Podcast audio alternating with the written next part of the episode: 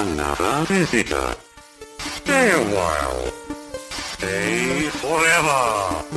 Ein Podcast über alte Spiele von zwei alten Männern. Stay Forever mit Gunnar Lott und Christian Schmidt.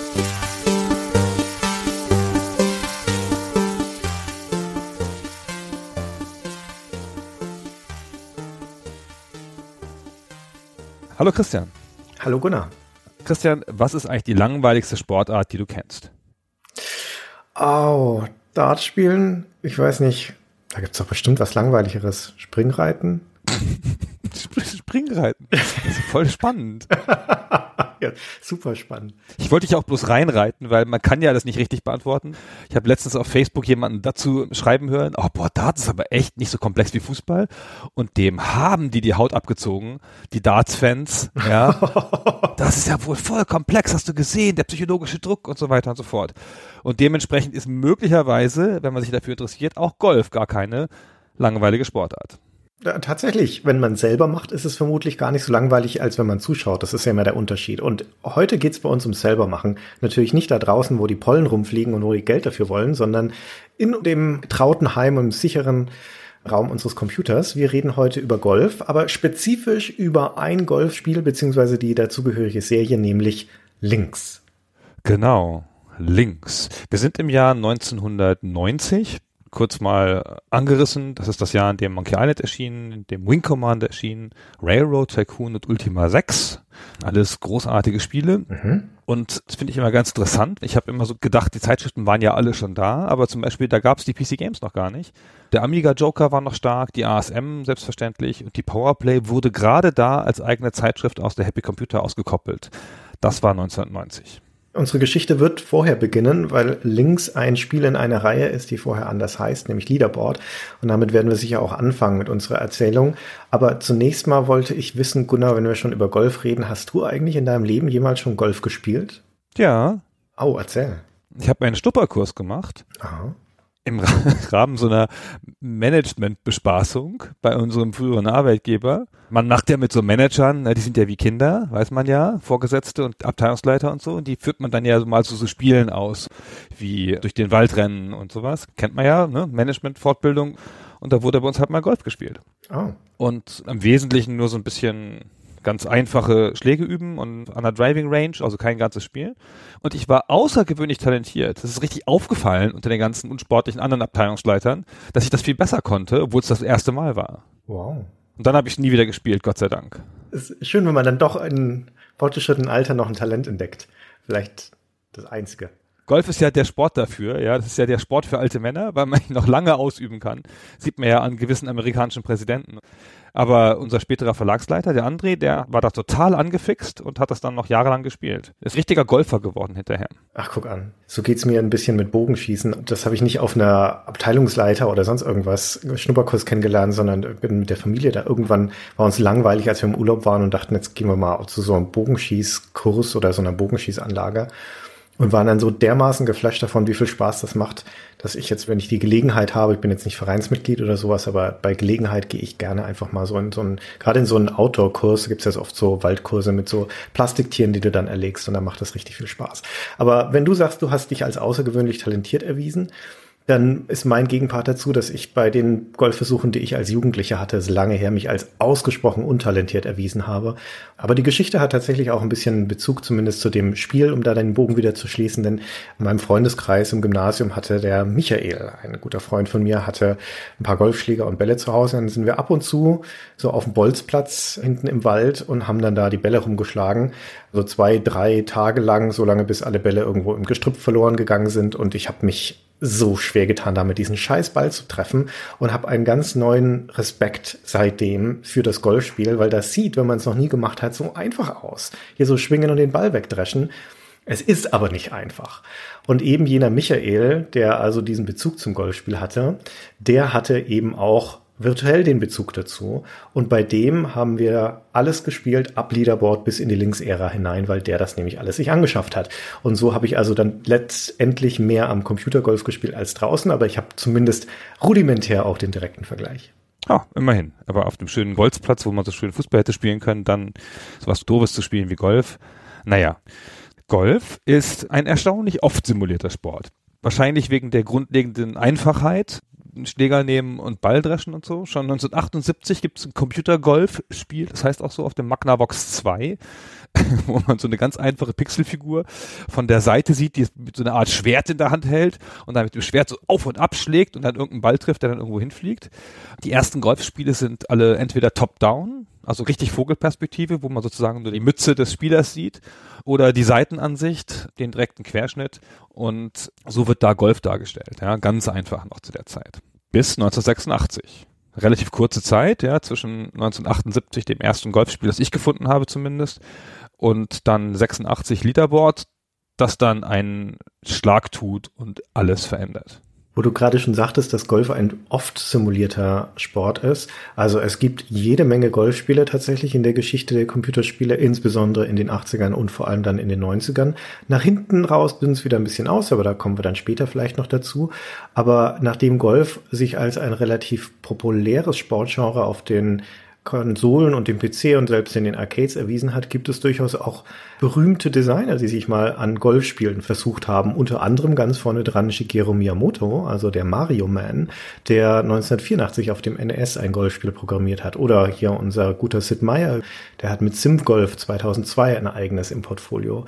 Oder wir haben bei der Archon-Folge schon von dem talentierten Paul Reiki, dem Dritten, gesprochen, der die Archons gemacht hat und der später Star Control gemacht hat. Und der hat 1985 für Electronic Arts, lange vor PGA Tour, auch schon ein Golfspiel gemacht, nämlich World Tour Golf. Und hier der Jeff Tunnell, der Macher von Incredible Machines, der hat ein Minigolfspiel gemacht und so weiter. Also die Liste ließe sich noch fortsetzen. Das heißt, diese Simulation dieses Sportes hat durchaus auch bekannte Designer gereizt. Und dann hatte ich darüber nachgedacht, als ich das so nachgelesen habe, ob mir irgendein deutsches Golfspiel einfallen würde, also ein Golfspiel aus deutscher Produktion. Und ich weiß keins, um ehrlich zu sein. Ich habe es jetzt nicht in der Tiefe recherchiert. Aber würde dir was einfallen? Nee, weiß ich nicht. Weißt du, wie viel Prozent der Deutschen Golf spielen? Nee, weiß ich nicht. Weißt du's? Um 0,5 herum. okay. Und weißt du, wie viel Prozent der Amerikaner Golf spielen? Das müssten so knapp 10 Prozent sein. Genau, 25 Millionen amerikanische Golfer, ungefähr 10, 11 Prozent. In Kanada ist die Quote sogar bei 17 Prozent. Und damit ist es auch schon erklärt, warum es so viele Golfspiele gibt. Das ist halt eine wahnsinnig populäre Sportart in den USA. Da hat man ja auch so viel Platz. Ja. In Deutschland ist das immer ein Riesenthema mit Golfplätzen, mit der Zerstörung der Natur und dass man die dann planieren muss und dass man so viel Platzverbrauch hat in so einem engen Land wie Deutschland. Und in den USA ist das halt gar kein Ding. Hm. Der Economist hat geschrieben vor ein paar Jahren, dass die USA die Hälfte aller Golfspieler der ganzen Welt hat und auch die Hälfte aller Kurse der ganzen Welt. Also, wie du schon sagtest, das erklärt das ein bisschen. Dort ist das ein super populärer Sport. Dort sitzt die Zielgruppe und dort ist der Markt. Und die Golfspiele, die gemacht werden, gemacht wurden auch in der Vergangenheit, werden primär für ein US-Publikum gemacht. Das muss man ein bisschen im Hinterkopf behalten, weil das auch diverse Dinge erklärt. Aber wie gesagt, auch bei uns ist es gelandet und die Links-Serie insbesondere und PGA Tour Golf hat auch hierzulande genügend Fans.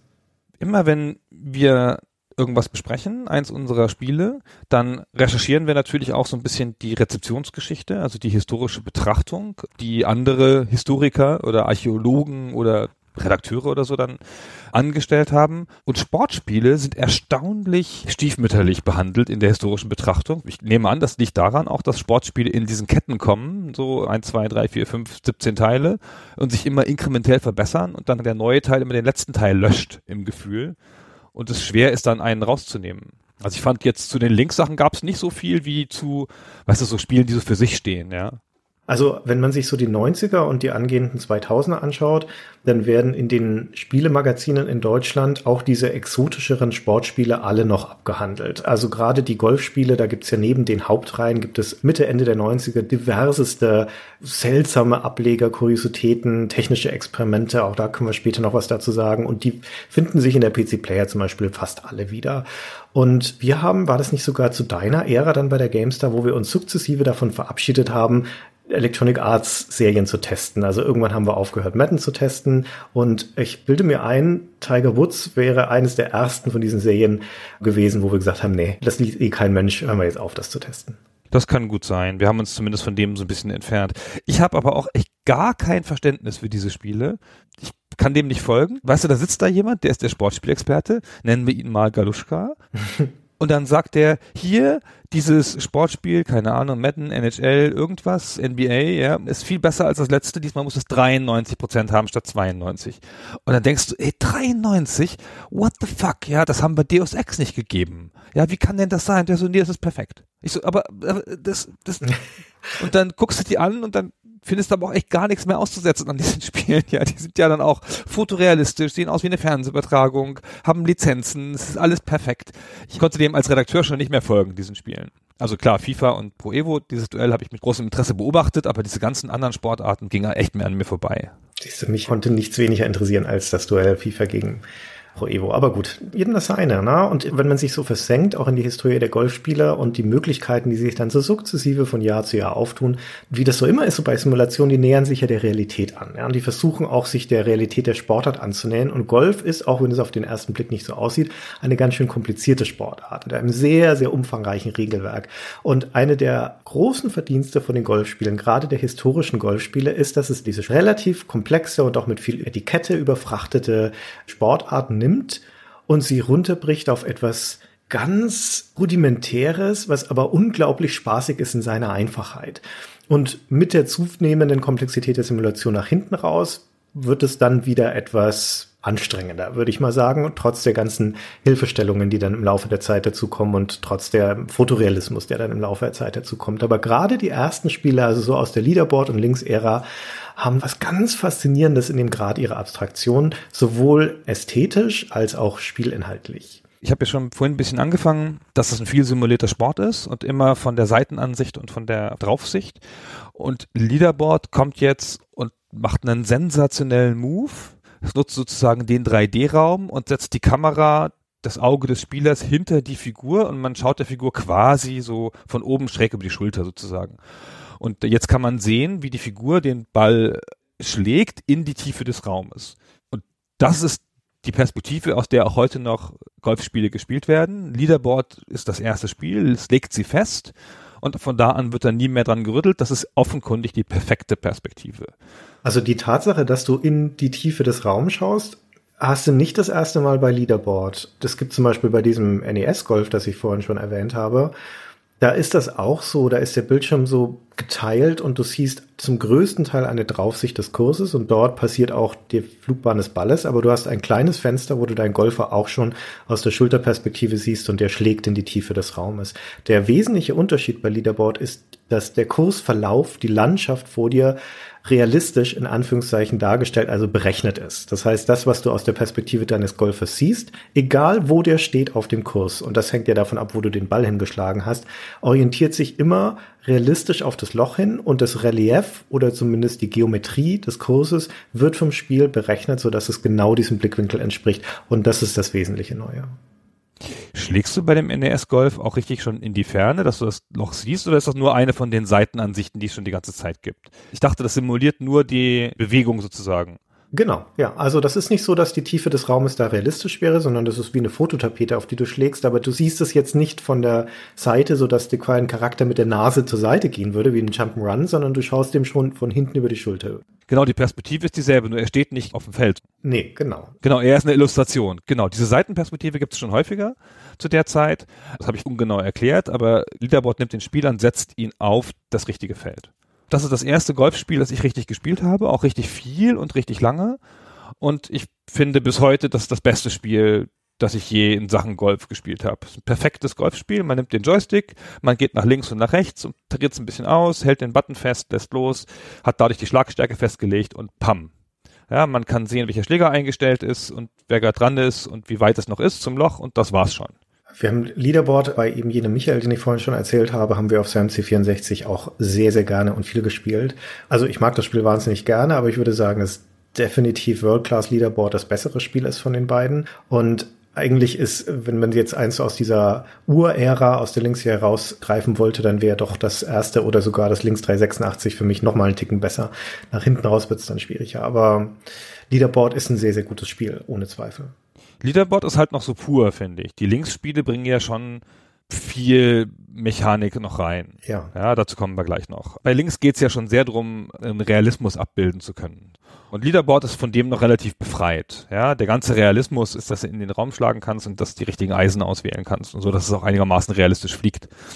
Ganz tolles Spiel, C64 1986, so. Und das hat gemacht Access. Und jetzt kommen wir zu Access. Genau.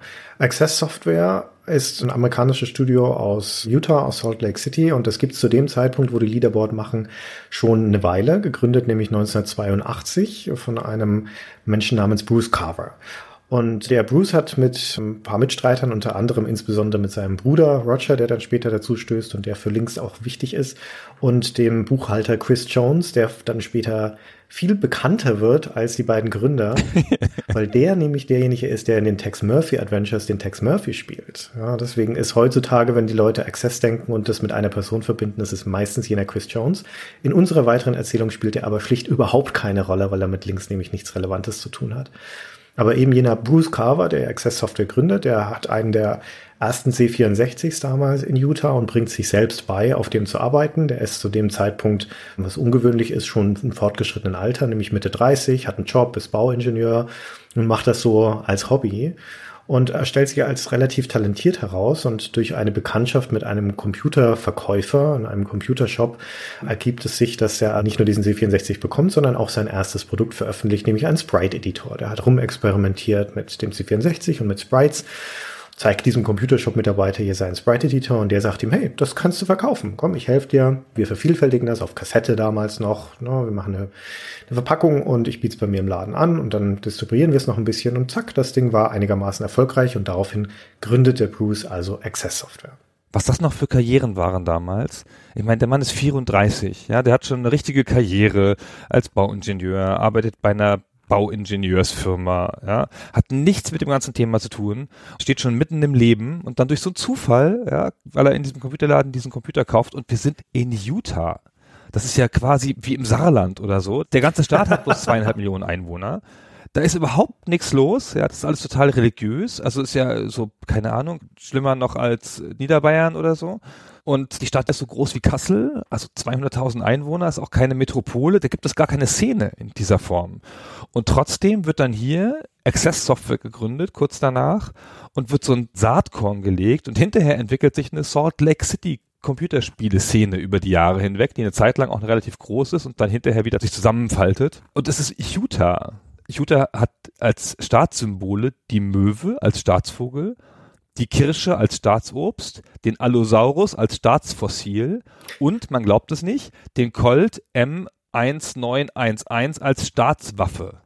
Das ist der erste Staat in den USA, der eine Staatswaffe hat. Eine Wappenwaffe sozusagen, ja.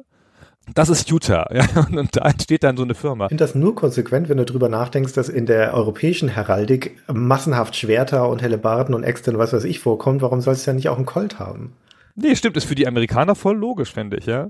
Und die Wikipedia, die ich dazu gelesen habe, viel zu lange habe ich die Wikipedia über Utah gelesen. Ach, ganz schlimm. Warum machst du das? Ich weiß auch nicht, aber es war so spannend. Es führt die Pornodarstellerin Cytherea als bedeutende Tochter des Staates auf, aber nicht Bruce Carver, den Gründer von Access Software. Da sieht man mal, was Spielehersteller ja, für einen Stellenwert haben in der Gesellschaft. Ja, da fragt sich, wer von den beiden mehr Leuten Freude gemacht hat. ja. Naja, ich will da keine Wette drauf abschließen. Ah, naja. Also, 1982, 83 gründet sich Access Software. Weißt du eigentlich zufällig, ob der Bruce Carver Mormone ist, wenn er schon in Salt Lake City wohnt? Ich glaube schon, der ist von da. Ich kann sicher sagen, dass Cytherea, die Pornodarstellerin, Mormon ist. Gut, das noch zu wissen, das setzt hier ein ganz anderes Licht. Also ich frage deswegen, weil ich habe jetzt keine Ahnung über seinen religiösen Hintergrund, das spielt eigentlich auch keine große Rolle, aber die ersten Produkte, die Access Software dann erstmal macht, insbesondere ab 1983 mit ihrem zweiten Spiel Beachhead und dann insbesondere mit dem infamösen Raid over Moskau, sind ja nun eher auf der kontroversen Seite. Jetzt nicht, weil da Pornodarstellerinnen drin vorkommen würden, aber weil der Krieg simuliert wird, auf eine provokante Art und Weise, insbesondere bei Raid over Moskau, wo man am Schluss eine Atombombe auf Moskau abwirft und dann da die rauchenden Ruinen zurückbleiben. Und in Amerika war das alles kein so großes Ding, na, wir sind ja mitten im Kalten Krieg und so weiter, aber in Europa war das eine etwas zwiespältigere Geschichte. Da ist man ja auch näher dran am Russen und wenn der vielleicht verärgert wird von so einem Programm, kann sein, dass auf einmal London eine rauchende Ruine ist. Und in Deutschland sind die Beachhead-Spiele und Raid over Moskau ja auch prompt auf dem Index verschwunden. Ich glaube, das ist in Amerika gar kein Ding gewesen und das widerspricht sich auch überhaupt nicht mit einer religiösen Grundeinstellung oder einer religiösen Familie, glaube ich. Ja, und das widerspricht sich überhaupt nicht mit einem Staat, der den Colt als Staatswaffe hat. ja, genau. Ich glaube, das fanden die alle ganz normal. Und das Raid over Moskau ist als Zeitdokument so interessant, ja, weil es genau in diese Reagan-Ära fällt, das Reich des Bösen und dieser Hass auf den Kommunismus. Ganz cool. Tolle Geschichte, wie die ganze Rezeptionsgeschichte auch in Europa war dazu. Müssen wir mal eine eigene Folge machen bei Gelegenheit. Ja. Wir wollen jetzt nicht so tief auf Beachhead oder Raid over Moskau eingehen, aber es sind C64-Spiele, es sind Action-Spiele und es sind eher, ich sag mal, episodische Spiele, weil du so einzelne Szenen hast. Das sind wie voneinander getrennte Minispiele sozusagen. Man könnte es fast eine Minispielsammlung nennen, die halt thematisch zusammengebunden ist. Und es könnte eigentlich alles nicht weiter weg sein von einer Golfsimulation. Deswegen ist die interessante Frage, wie jetzt ausgerechnet diese Firma, die noch dazu mit WeChat and Raid over Moskau super erfolgreich ist, gerade in Europa auch enorm erfolgreich ist, tolle Stückzahlen verkauft, wie die auf einmal auf die Idee kommt, jetzt ein Golfspiel zu machen. Das ist ja wirklich interessant. Also eine der ganz großen erfolgreichen Firmen zu der Zeit ist Epix, eine unserer Lieblingsfirmen, die ganz tolle Spiele gemacht haben, wie das von uns schon besprochene Winter Games oder Summer Games. Riesenspiele, total bekannt und große, große Erfolgsgeschichte, Millionen Stück verkauft in Europa und Amerika. Und eigentlich hatte Access locker vor, ob man nicht auch so eine Sport Spielsammlung machen könnte unter einem Motto. Und das passt auch gar nicht so ganz schlecht, weil sowohl Beachhead als auch Raid over Moskau waren ja auch Minispielsammlungen auf ihre Art, ja. So eine Serie von Sequenzen. Beachhead ist so ein tolles Spiel, ey, was ich das gespielt habe früher diese Schwierigkeit, dann immer eine Sequenz, die du nicht kannst, von fünfen oder so, dann gehst du dich vier durch, dann kommt die eine doofe. ah, ah, naja.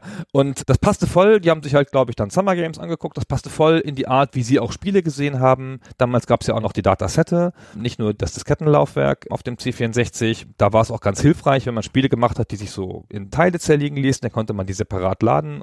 Alles ganz sinnvoll. Und dann haben sie halt gedacht, komm, wir machen jetzt auch so ein Spiel mit diversen kleinen Sportarten, zum Beispiel mal eine Putting-Simulation vom Golf und was war es noch? Ein Teil aus Bowling. So ein Baseball-Home-Run-Schlagen-Prinzip, also ohne das Laufen, nur das Schlagen. Genau, keine kompletten Sportarten, sondern alles nur so Einzeleinblicke in Sportarten, Einzelbewegungen fast nur. Und der Roger Carver, also der Bruder vom Bruce Carver, der war Golfer. Sogar wohl ein exzellenter Golfer, nach allem, was man da hört. Und der hat sich dann da dran gesetzt, erstmal ein Golfspiel zu machen, als einen dieser Teile für diese Spielesammlung. Und dann, so geht die Legende, hatten sie das Golfding fertig und haben gesehen, Alter, das ist ganz schön geil. Vielleicht machen wir da ein richtiges Spiel draus gerade mit der episodischen Herleitung und der ähm, Sporterfahrung von dem Roger Carver, es sind schon sehr, sehr gute Gründe. Dann gibt es aber noch zwei weitere ziemlich zwingende Gründe, finde ich, die sehr naheliegend erklären, warum sie jetzt gegangen sind auf das Golfspiel insbesondere. Und das sind beides technische Gründe. Das eine ist, dass der Bruce Carver im Speziellen von Anfang an, seit er Access Software gegründet hat, eine Reputation dafür hat, technische Herausforderungen zu suchen. Also auf den 8-Bit-Maschinen, auf dem C64 und die zu lösen zu versuchen und das passt ja auch sehr gut zu dieser Frage, wie stellen wir denn den Golfkurs in dieser 3D-Perspektive dar? Und was da die technische Leistung ist, werden wir gleich noch erklären. Das andere ist aber, dass er den größten Teil der Spielhistorie von Access zu dem Zeitpunkt schon Erfahrungen erste mit ganz rudimentär, wenn auch schon mit einer Art Projektilballistik gesammelt hat. Also schon im allerersten Spiel von Access Neutral Zone heißt es, feuert man aus so einer Kanone in die Tiefe des Weltraumes auf Raumschiffe.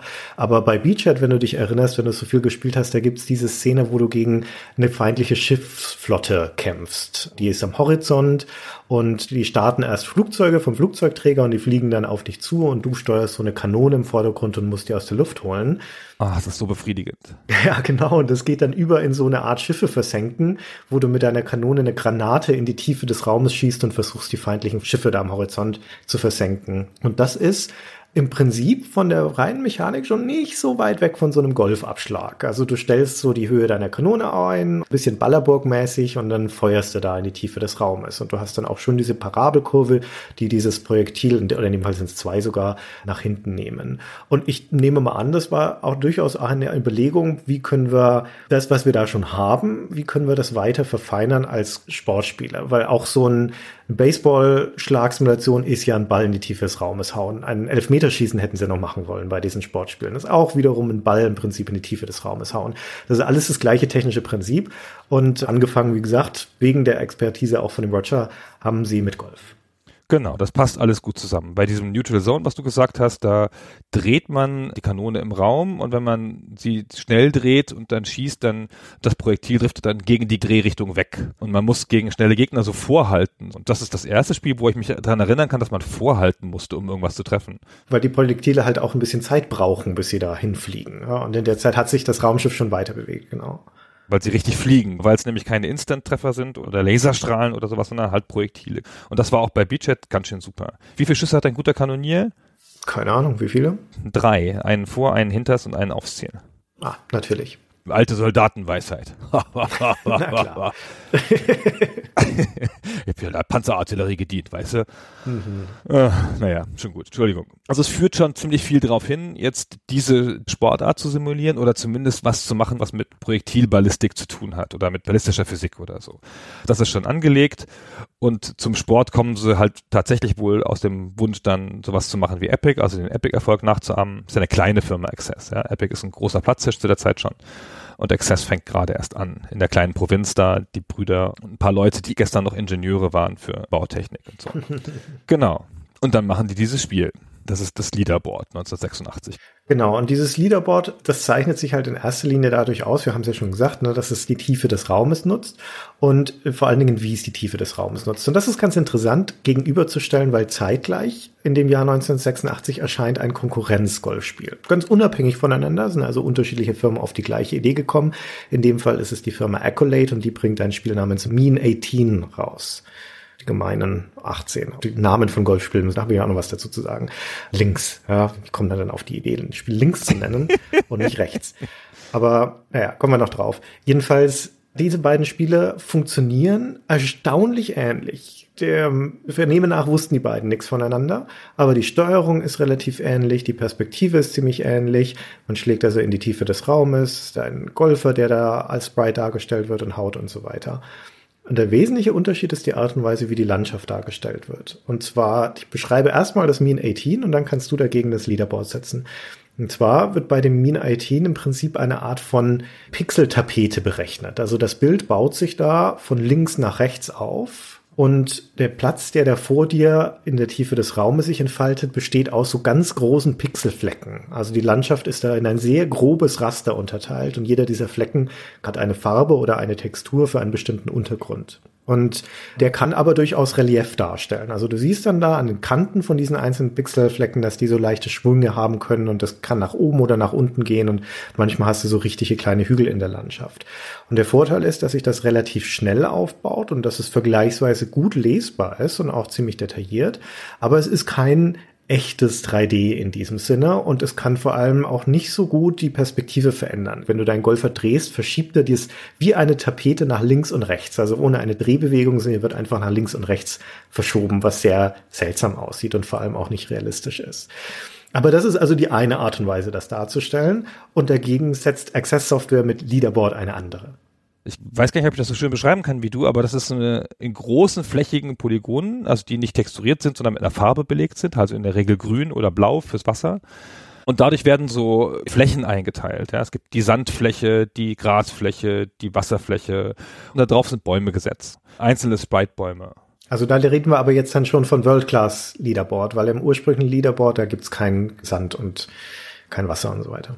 Und keine Bäume. Bäume gibt's da schon? Nee. Echt? Nein keine Bäume. Da gibt es überhaupt nichts außer den polygonalen Grasflächen. Genau, jedenfalls kann es damit so einen echten 3D-Effekt erzeugen. Also du siehst richtig so das Fairway und das Green zum Beispiel. Ja, es gibt ja verschiedenste Arten von Grasflächen im Golf und du siehst sie hintereinander liegen. Auch das hieß ja noch in Leaderboard noch nicht. Da musst du echt World-Class-Leaderboard im Kopf haben, zumindest oder sogar ein späteres Spiel. Das Grün ist kein Polygon, sondern das ist einfach nur ein Kreis, der um die Fahne drumherum gezogen ist. Aber tatsächlich ist das Einzige, was das Leaderboard macht, es teilt quasi den Bildschirm ein in unten Wasser, oben Himmel, wenn man so möchte. Ja, also der ganze Welt besteht aus Wasser und in dieses Wasser werden Inseln reingezeichnet vom Spiel und zwar eben als Polygone und du siehst dann auch auf dem C64 ganz faszinierend und eigentlich immer wieder schön, wie das Spiel erst die Umrisse dieser Inseln einzeichnet. Ja, ganz grobe Linien und denen dann so ein bisschen Tiefe gibt, also die nach unten quasi berechnet und sie dann ausfüllt mit einer grünen Fläche oben drüber.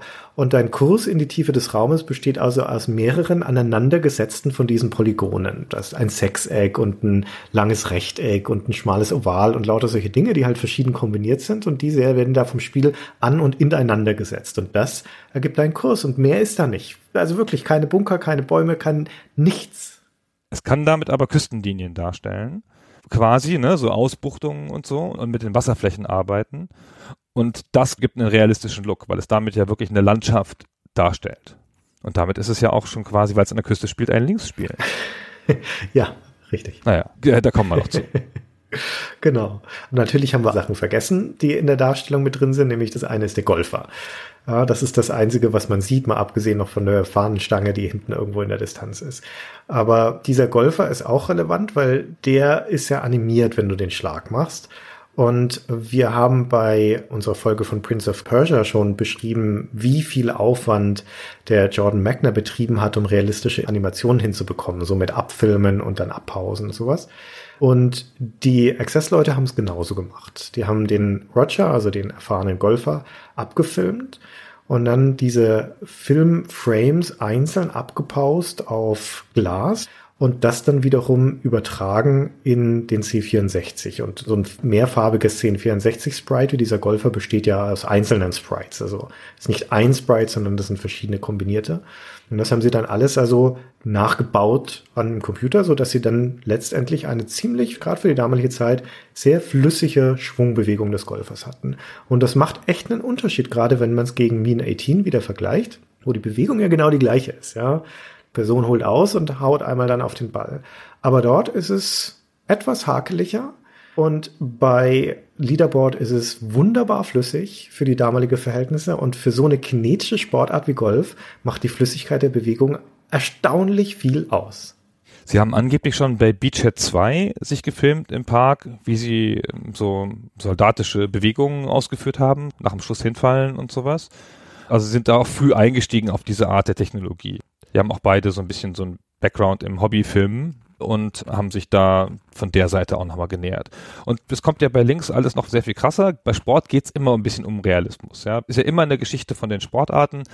Es gibt immer in den Computersimulationen Spiele, die sich sehr nah annähern, die versuchen, ein realistisches Abbild aller Bewegungsabläufe zu sein und das sozusagen auf den Controller zu mappen und die Physik zu emulieren. Physik ist auch immer ein ganz Riesenthema und es gibt halt immer Sportspiele, die konträr dagegen gehen und so eine Art Fun-Variante davon machen oder eine, eine, Abstraktion oder irgendwas. Und dies hier ist schon eindeutig der Versuch, in eine realistische Richtung zu gehen und das wird mit Links dann hinterher noch viel extremer. Ja, und das erklärt auch, warum Leaderboard so aussieht, wie es aussieht. Denn wie gesagt, das ist ja nichts außer grünen Flächen, Golfer drauf, Fahne und der Ball. Das ist das zweite wichtige Element, das noch auf dem Bildschirm ist. Und wie wir schon sagten, keine Bäume, keine Bunker und so weiter. Und das sind ja doch ziemlich essentielle Teile des realen Golfsports. Also darf man sich schon fragen, warum haben sie ausgerechnet das weggelassen? Naja, weil sie im Angesicht der Limitationen und in dem Fall beim ersten Spiel auch des Zeitdrucks, weil das musste dann halt auf dem Markt, die Entscheidung treffen mussten, was ist uns wichtig und was nicht. Also was muss in das Spiel rein unbedingt und was nicht. Und diese Entscheidung wurde getroffen zugunsten der eigentlichen Schlagphysik. Und wie ich schon sagte, also die Tatsache, dass das Kernelement des Spiels ist, da holt jemand aus, donnert gegen diesen Ball und dieser Ball fliegt dann in die Tiefe des Raumes, wird vom Wind verfälscht, prallt auf und rollert dann weiter auf dem Untergrund. Und genau dieses zentrale Spielelement ist in Leaderboard perfekt, also für die damalige Zeit und die Hardware annähernd perfekt simuliert, gerade auch wieder im Vergleich zur Konkurrenz. Und es ist durch die Flüssigkeit der Animation, durch das Chuck beim Treffen des Balles und das Plop beim Aufprallen und so weiter, es sind die Akzente genau richtig gesetzt, um diesen Effekt oder diesen Prozess des Schlagens und des Fliegens des Balls darzustellen. Und das ist immer wieder und wieder in der hundertsten und tausendsten Wiederholung ist es immer wieder befriedigend das auf dem Bildschirm zu sehen, dieses Ausholen, Chuck, der Ball fliegt in einer weiten Parabel davon, man beobachtet ihn beim Flug, guckt, wo er sich hinbewegt, er prallt auf, macht noch ein paar Hüpfer, rollert noch ein klein bisschen, bleibt dann liegen. Und genau dieses zentrale Element ist in Leaderboard schon drin und sehr, sehr gut umgesetzt.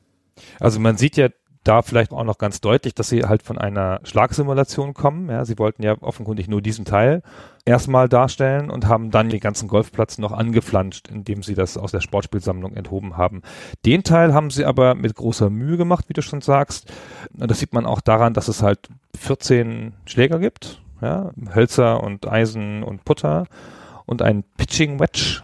Es gibt auch verschiedene Wedge Schläger und so für ganz besondere Sachen, zum Beispiel um aus dem Bunker rauszukommen und sowas. Und es gibt schon rudimentär eine Mini-Simulation, dass es Wind gibt im Spiel, der den Ball wegtreiben kann. Und noch nicht so wahnsinnig bedeutsam, aber es kann dir schon den Ball wegwehen, wenn du nicht drauf aufpasst. So.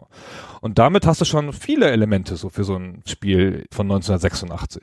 Und mit dem World Class Leaderboard, was dann der nächste Teil ist, das 1987, also im Jahr darauf erscheint, kommen dann viele von den Dingen, die jetzt noch fehlen, mit rein. Also insbesondere die Bäume, also die Hindernisse auf dem Kurs Bunker und Bäume. Das sind die beiden ganz wesentlichen Sachen und, ja, und noch mehr Optionen etc. Aber auch im ersten Leaderboard, und das ist auch ein ganz, ganz wesentliches Element, das dann auch die Freude ausmacht, ist die Tatsache, dass du es mit anderen Spielern zusammenspielen kannst. Also im Wechsel, im Hot Seat Modus.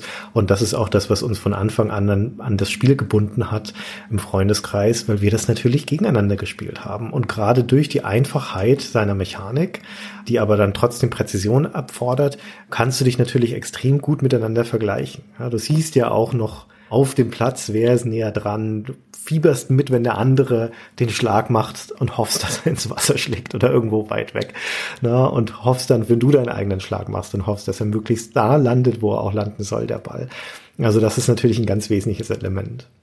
Genau. Und was ich schon kurz gesagt habe, also man drückt den Knopf und je länger man ihn drückt, desto weiter geht er stark. Das ist ja ein bisschen der Kern dessen und kannst mit dem Joystick nach links und rechts den Cursor bewegen, damit du den Schlag timen kannst, in welche Richtung der gehen soll.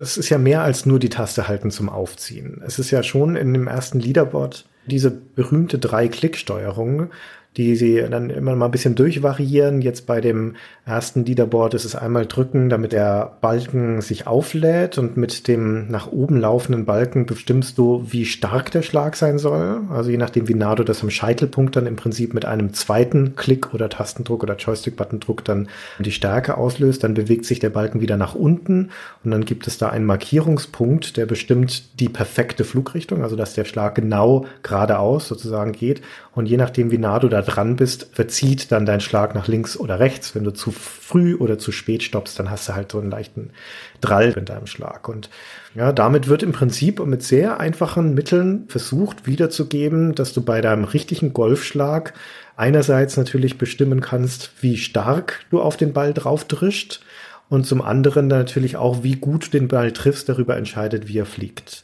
Viel komplexer natürlich beim normalen Golfschlag, aber hier ist es auf diese zwei Elemente runtergebrochen. Ja, schon das ist komplex, finde ich, für so ein Spiel zu der Zeit. Ja, man kann damit schon einiges falsch machen und an einigen Stellen falsch drücken.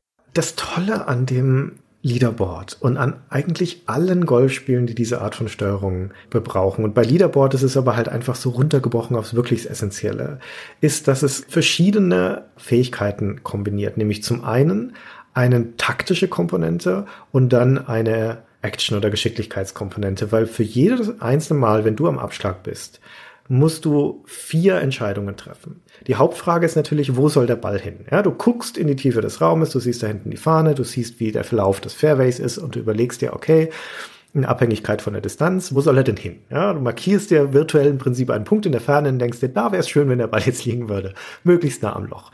Und dann triffst du vier Entscheidungen. Nämlich zum einen, abhängig von der Distanz zum Loch, wählst du deinen Schläger. Ja, weit weg ist ein Holzschläger, ein Driver, näher dran, ja, ist ein Eisen oder sogar dann eine von den Wedges oder Putter.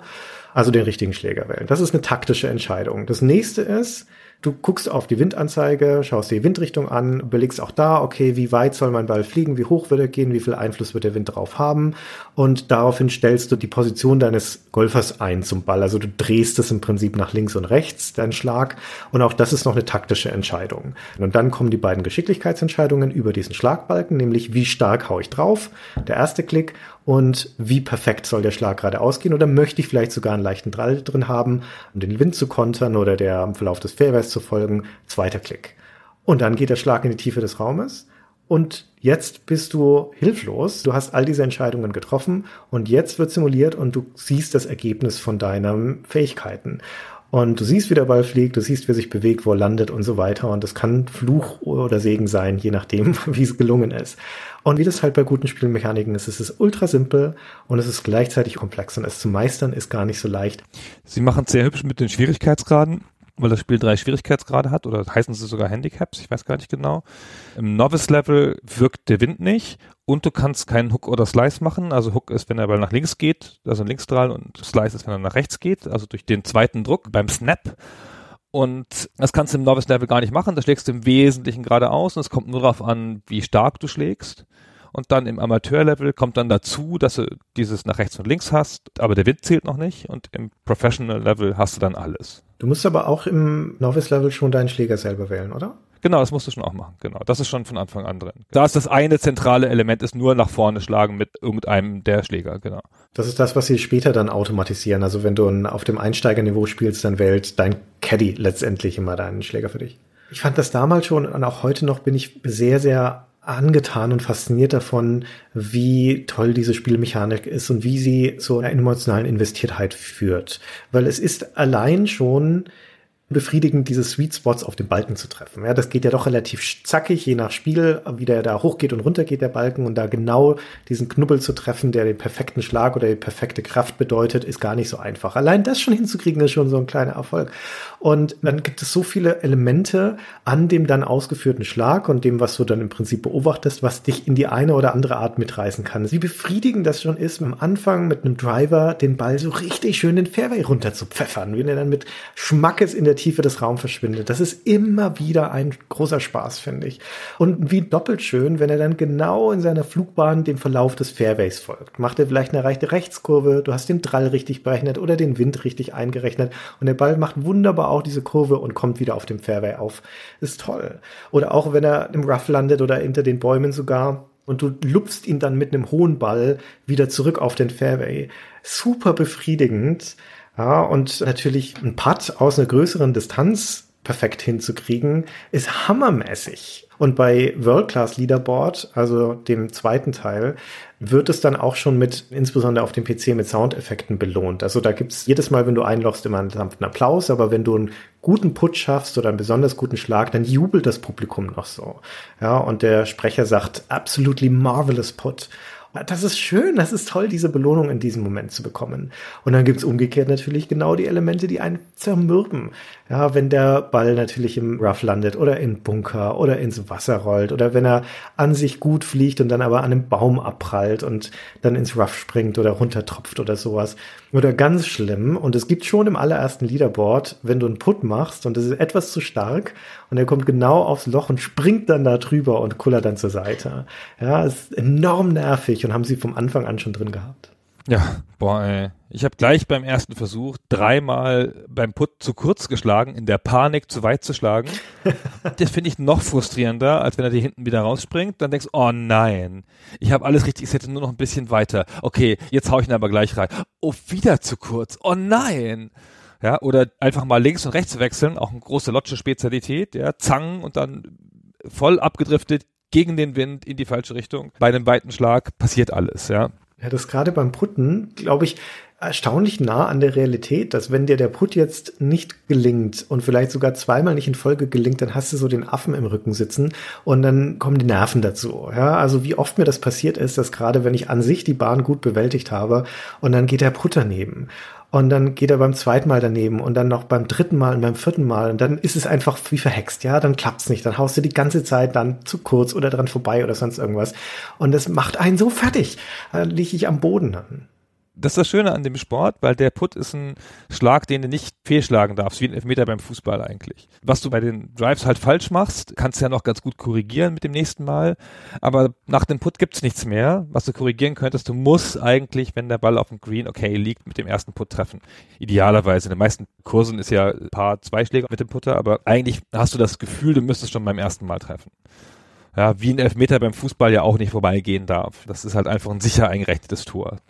Und wenn du es aufs Grün schaffst und du liest nicht zu weit weg, dann denkst du, ey, jetzt komm, jetzt habe ich ihn aber, ja, jetzt habe ich ihn aber, jetzt schaffe ich Paar noch. Ah, doch nicht.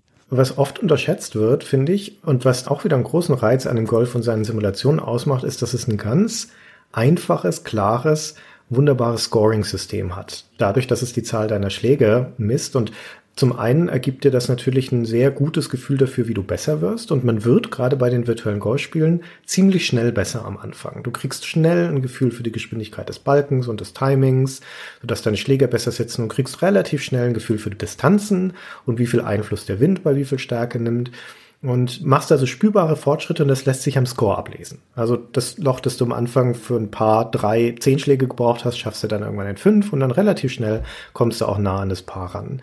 Und nach hinten raus wird's aber, wie im echten Sport auch, schwierig.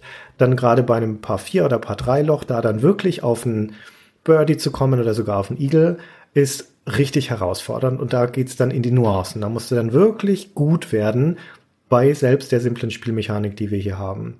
Und das Tolle daran, dass es eben diese Paarvorgabe gibt, also dass der Spiel zu jedem Kurs auch einen Benchmark mitgibt, um zu sagen, das ist ein guter Wert.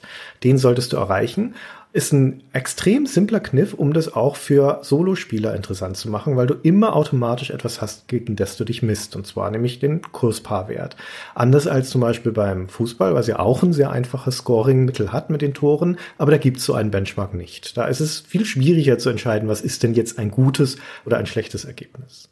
Das ist auch eine Spezialität beim Golf, die in simulierten Sportarten oft fehlschlägt, dass es realistische Ergebnisse gibt ist ganz typisch bei einem Computerfußballspiel, das nicht besonders gut ist oder bei den frühen, die noch nicht so realistisch sind, dann hast du halt sieben zu sechs gewinnst du halt oder sowas. Und das sind Ergebnisse, die kommen im richtigen Fußball nicht vor.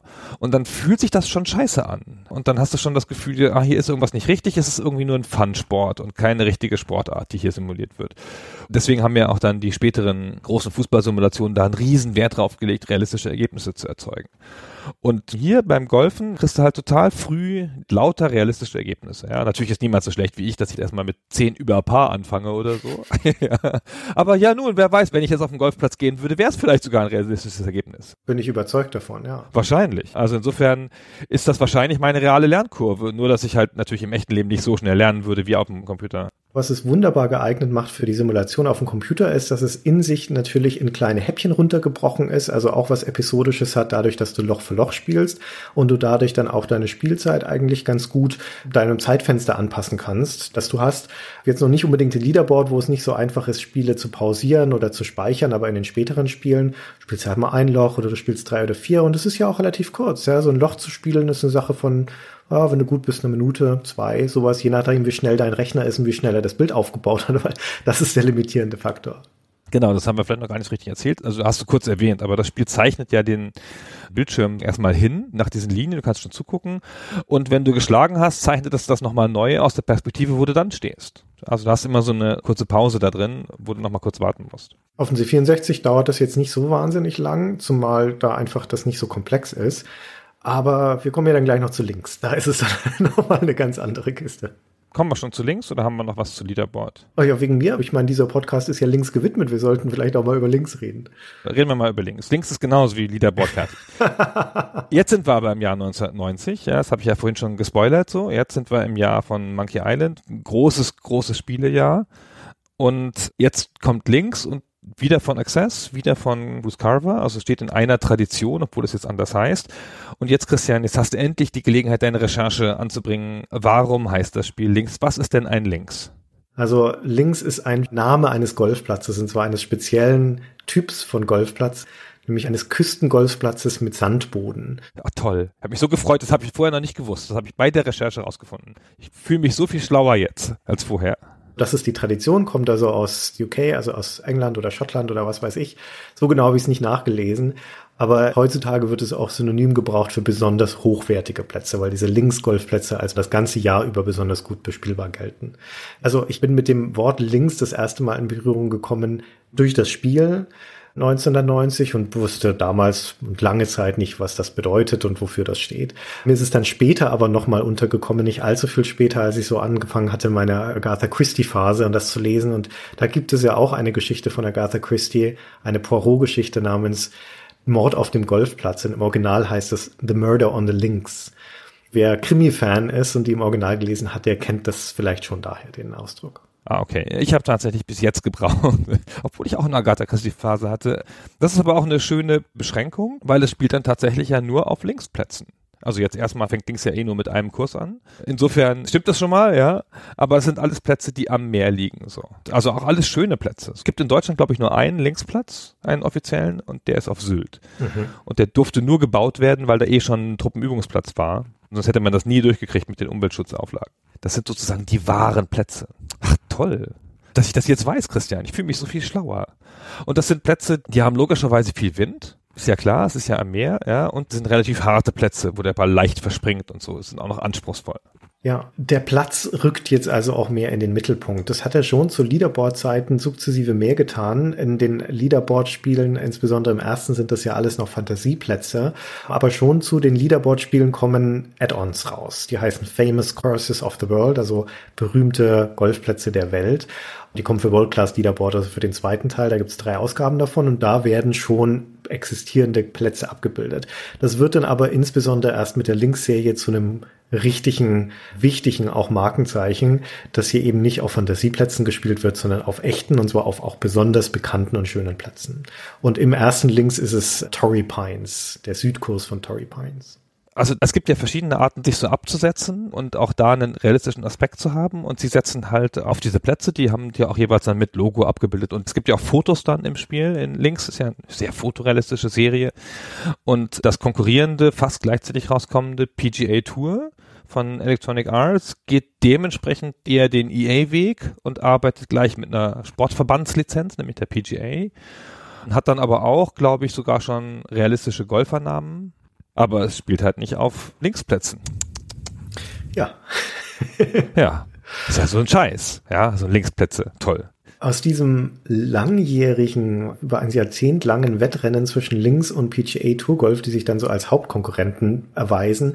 Gerade am Anfang ist auch noch Jack Nicklaus Golf-Serie, also der Nachfolger von Mean 18, das wir vorhin schon genannt haben, ist auch noch gut im Rennen, das ist auch noch lange dabei. Aber zum Schluss wird es dann ein Duell zwischen PGA Tour Golf und Links und da gewinnt, das hat die Historie dann gezeigt, die PGA-Serie, die dann ja später Tiger Woods-Serie ist bei Electronic Arts und links bleibt irgendwann links liegen. Haha.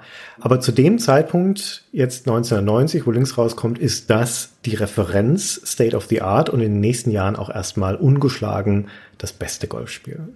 Es sieht auch sehr viel geiler aus. Oh ja. Es kommt gleich so mit zum Fotorealismus. Es zeigt den Platz auch mit einem gescannten Foto. Und das PGA sieht dementsprechend viel eher aus wie ein Videospiel. Also mit so gezeichneten Figuren in den Auswahlmenüs und sowas. Und das links, ob man nun Ahnung hat oder nicht, es sagt einem in allem, was es tut, sagt es, ich bin ein realistisches Spiel. Das stimmt, ja. Also insbesondere in dem ganzen Drumrum, aber natürlich auch in der Präzision der Abbildung des Kurses, wobei ich jetzt nicht sagen möchte, dass das jetzt realitätsnah der Kursverlauf wirklich super genau simuliert ist, aber zumindest die ganze Anmutung ist das. Und links setzt also diese Art und Weise, den Kurs aufzubauen, aus den Leaderboard-Spielen fort, nur in einem viel höheren Detailgrad der jetzt möglich ist, weil in diesem Fall die Serie dann auf den PC wechselt. Also verabschiedet sich von den 8-Bit- und 16-Bit-Plattformen und landet auf dem PC, der sich ja dann anfangs der 90er als die leistungsfähigste Spieleplattform herauskristallisiert. Und bei Links und noch viel mehr beim Nachfolger Links 386 Pro wird diese Rechenpower dann dazu ausgenutzt, um das Bild sukzessive aufzubauen und zusammenzusetzen in einem relativ hohen Detailgrad. Und das sieht dann da so aus, selbst wenn man das heute emuliert, sieht man das noch ganz gut, dass das Spiel also so peu à peu aus der Distanz am Ende, am Horizont beginnt und dann da die Landschaft aus Linien nachzeichnet. Erstmal die Höhenlinien und dann wird das befüllt mit Flächen, also mit so Polygonalen, das sind immer noch Polygone und es ist immer noch untexturiert, also mit so farbigen Flächen, aber in einem höheren Detailgrad.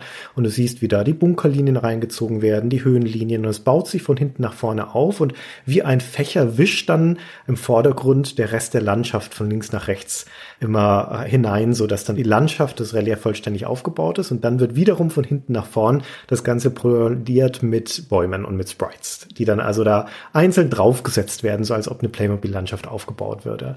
Und allein schon dieser Prozess der Weltgenerierung ist faszinierend, obwohl es ja eigentlich Downtime ist. Das ist ja eine Ladezeit in diesem Moment, der man zuschauen muss. Und gerade wenn dann später bei den Putz auf dem Green sich der Bildausschnitt nur minimal verschiebt, ja, weil du halt einen Zentimeter zu kurz geschlagen hast oder sowas, dann ist es auch ein bisschen nervig. Aber vor allen Dingen beim Anfang des Kurses und bei den ersten weiten Schlägen, es ist ganz toll, zuzusehen, wie aus dem Nichts dieser Kurs vor deinem Auge aufgebaut wird. Vor einer schwarzen Landschaft. Das ist wie so ein bisschen, kennst du diese Bob Ross-Reihe? Also, ja, genau. ne, ein bisschen so ist das. Du weißt, der startet immer mit der leeren Leinwand und hier startet das Spiel immer mit dem schwarzen Bildschirm. Und du weißt auch am Ende, was rauskommen wird, nämlich eine Landschaft. Ja, das ist bei Bob Ross so und das ist bei Link so. Und das Vergnügen ist in der Beobachtung des Entstehungsprozesses. Das finde ich nach wie vor toll. Ich habe vergessen darauf zu achten beim Spielen. Setzt das die Bäume realistisch im Sinne von, dass der Baum genau da steht, wo er auch auf der Karte eingezeichnet ist? Oder ist das nur Deko dann? Also die Bäume haben mit Sicherheit feste Plätze in der Spielwelt. Das schon. Ob das jetzt der Punkt ist, wo auch in der Realität ein Baum steht, ja, das bezweifle ich mal beim ersten Links noch. Das Wichtige ist aber, und das sieht man ganz gut im Vergleich zum Nachfolger, dass beim ersten Links, das auch noch kein hochauflösendes Spiel ist, das hat noch nur VGA-Grafik an Anführungszeichen, da ist das noch untexturierte Grafik. Also die Sprites, die Bäume und sowas sind natürlich schon digitalisiert, aber die Landschaft an sich ist untexturiert. Und ich mag wahnsinnig diesen klaren, abstrakten Charme der Vektorgrafik-Ära. Und ich finde Vektorgrafik was Wunderschönes und Ästhetisches, gerade wenn Schattierungen dargestellt werden durch die Polygone und nicht durch die Texturen. Und so ist es bei Links. Die unterschiedlichen Grüntöne, der unterschiedlichen Grasböden, die Brauntöne und der sandfarbenen Töne von den Bunkern. Das wird da alles durch die Färbung der Polygone erreicht. Und das sieht wunderbar aus, wenn man diese Ästhetik mag. Und auch viel besser als alle folgenden Teile, die das gleiche dann über Texturen lösen. Ich finde, es ist auch sehr gut zu lesen, die Art von Grafik. Also du musst ja die Landschaft gut lesen können, das darf ja nicht schiefgehen, ja, damit du halt weißt, okay, da ist eine Ebene, da geht's runter oder da geht's hoch oder so. Und ich finde, das ist gut zu lesen. So, man hat ein klares Gefühl vom Raum, was ja einfach logischerweise wichtig ist beim Golf. Ja, das stimmt. Genau, und jetzt hat das natürlich logischerweise auch alles, was im Sport dazugehört. Das wurde ja dann auch bei World Class Leaderboard schon nach und nach eingeführt. Jetzt gibt's natürlich Bunker und alles, was vorher gefehlt hat, ja. Der Platz ist, glaube ich, schon einigermaßen realistisch. Die Karte jedenfalls von dem Platz stimmt. Ob das jetzt nur im Einzelnen so genau ist, ist jetzt mir auch nicht klar, aber man hat schon ein relativ klares Gefühl von, wo man da ist. Absolut, ja. Das Spiel macht auch einiges aus dieser Fähigkeit, den Platz frei berechnen zu können. Ja, das ist ja der große Vorteil von dieser Echtzeitberechnung, dass egal wo du den Ball hinschlägst, auch wenn er in die Bäume geht und so weiter, das Spiel berechnet dann den Kurs neu aus der Perspektive, wo dein Ball jetzt liegt. Selbst wenn dir dann ein riesiger pixelbreiiger Baum vor der Nase steht. Du kannst dem Spiel auch sagen, dass es die Grafik neu berechnen soll. Es gibt zum Beispiel nicht mehr einen Cursor, mit dem du einstellst, wo dein Ball hinfliegt, sondern entweder musst du das mit dem Anschneiden des Balls lösen und mit so einem Drall, oder du kannst den Bildausschnitt verschieben. Also gibt es so einen Regler, wo du sagen kannst, drehe dich jetzt drei Grad nach rechts und dann wird das Bild entsprechend neu berechnet. Hat man nie gemacht, weil es furchtbar dann doch langwierig war. Aber es gibt vor allem auch, und das ist wiederum ein cooles Feature, die Instant Replays. Das heißt, du kannst, sobald du einen Schlag gemacht hast, gerade so einen schönen weiten Abschlag, kannst du dir diesen Schlag nochmal anzeigen lassen, aber aus der Perspektive des Punktes, wo dein Ball gelandet ist. Also vom Golfplatz nach hinten geguckt. Und das ist erstens ganz hübsch, weil du dann auch mal siehst, wo der Ball herkommt. Und es ist auch gar nicht so unnütz, weil in der Tiefe des Raumes rollt der Ball ja manchmal nach der Landung noch. Und manchmal ist es so, dass dein Pixel verschwindet am Ende, aber der Schlag ist noch nicht vorbei. Also das Spiel zeigt noch nicht den Ergebnisbildschirm, sondern ein paar Sekunden vergehen. Und da ist der Ball noch irgendwo hingerollt, aber das siehst du halt nicht aus der Entfernung. Und im Replay siehst du das, weil der Ball da auf dich zufliegt und du dann genau siehst, wie er sich auf der Bahn noch bewegt. Und das ist das ist schick, ja. Und vor allem, wenn dir natürlich ein toller Schlag gelingt, dann möchtest du ihn auch wirklich nochmal anschauen. Ja, und wir haben einen schön animierten Golfer auch wieder. Der ist diesmal auch einfach eine rotoskopierte Figur, nehme ich an. Das habe ich gar nicht irgendwo gefunden, aber es sieht voll so aus. Ich glaube auch, ja offenkundig ein echter Mensch, dessen Bewegungen da nachgeahmt wurden, genau. Und es macht allerlei kleine Gags, um es noch realistischer zu machen. So zum Beispiel, was ich komplett vergessen hatte und beim Wiederspielen gesehen habe, hat mich total gefreut, dass es eine Großansicht des Balles gibt, die eingeblendet wird, wenn er im Sand liegt. dass man da den Ball nochmal genauer sieht. So. Von dem sieht man ja sonst nur so zwei Pixel weiß aus dem Sand hervorleuchten und dann sieht man ihn nochmal. Hat nicht so richtig viel Sinn, ja, aber es sieht halt sehr cool aus. Genau, und jetzt kann man natürlich noch viel mehr Sachen einstellen als früher. Ich weiß gar nicht mehr, wie das in World Class Leaderboard war. Das hat, glaube ich, nur den Platz stärker ausgearbeitet, ne? Ja. Genau, und jetzt kannst du halt noch tausend Sachen mehr einstellen. Ja, zum Beispiel auch, wie der Ball zu deinen Füßen liegt sozusagen. Und du kannst deine Fußhaltung verändern. Das habe ich nie so richtig begriffen, aber das ist bestimmt wichtig. Ich auch nicht, um ehrlich zu sein. Also wenn man da eintauchen möchte in die Feinheiten der Simulation oder echter Golfer ist, dann ist das bestimmt relevant. Aber bei meinen Spielsessions habe ich das nie gemacht. Ich hatte auch nicht den Eindruck, dass es mir viel bringt, aber wer weiß, ja, vielleicht wäre ich noch viel besser geworden. Also für mich ist das äquivalent zu einem Rennspiel oder einer Rennsimulation, wo du ins Tuning deines Autos einsteigst. Auch das ist was, was um ein Rennen zu gewinnen in der Regel ja nicht notwendig ist. Aber wenn du dich jetzt wirklich mit den Nuancen der Sportart auseinandersetzen willst, dann kannst du das. Und analog dazu ist beim Golfen offensichtlich sowas wie die Fußstellung oder der Auftreffwinkel deines Schlägers auf den Ball. Alles solche Sachen kannst du da einstellen. Vielleicht ist das wichtig für richtige Golfer, ja, wie die Amerikaner ja offenkundig zu sein scheinen. Vielleicht ist es aber auch nur vorgespiegelter Realismus, um so ein Feature noch drin zu haben und zu zeigen, wie realistisch man ist. Das machen Sportspiele ja auch manchmal gern, ja. Dass sie noch so sinnlose Features haben. Jedenfalls fühlt sich das Spiel an, als wäre man im richtigen Golf. Schon das erste und das 386 und 386 Pro gehen da noch einen Schritt weiter. Wir sind ja da in dieser Ära, Anfang der 90er, wo der PC technisch ausgereizt wird. Ja, Wing Commander hatten wir schon erzählt. Und bei Links 386 Pro, das 1992 kommt, ist es definitiv auch so. Und da wird das Ganze dann nämlich hochauflösen. Da kommt die Super VGA-Grafik dazu. Das heißt, das vervierfacht sich im Prinzip die Zahl der Pixel auf dem Bildschirm. Und bis sich da ein Bild aufgebaut hat, dauert es dann auf schlechten Rechnern wirklich lange. Nicht umsonst hat das Spiel die Bezeichnung des Prozessors im Namen. Ne? Der 386er ist ja ein Intel-Chipsatz. Und das ist deswegen im Namen des Spiels, um zu zeigen, pass auf, du brauchst einen schnellen Rechner, um dieses Spiel genießen zu können. Das hat uns damals als durchaus Hardware-Fans natürlich auch angesprochen machen. Und wir wollten zeigen, was auf unserer Maschine möglich ist. Das war ja noch die ausgehende Heimcomputer-Ära. Es war noch relevant, den Amigas und STs, also insbesondere den Amigas zu zeigen, dass sie jetzt zum alten Eisen gehören. Und da war ein Spiel wie Links 386 Pro fantastisch dafür geeignet. Das ist so eine Zeitalter, das ist geprägt von Hassartikeln in Amiga-Magazinen, wenn Spiele verspätet rauskamen. Links hatte das auch, das kam 1990 auf dem PC und 1992 für den Amiga und die Amiga-Zeitschriften haben das mit Häme überzogen.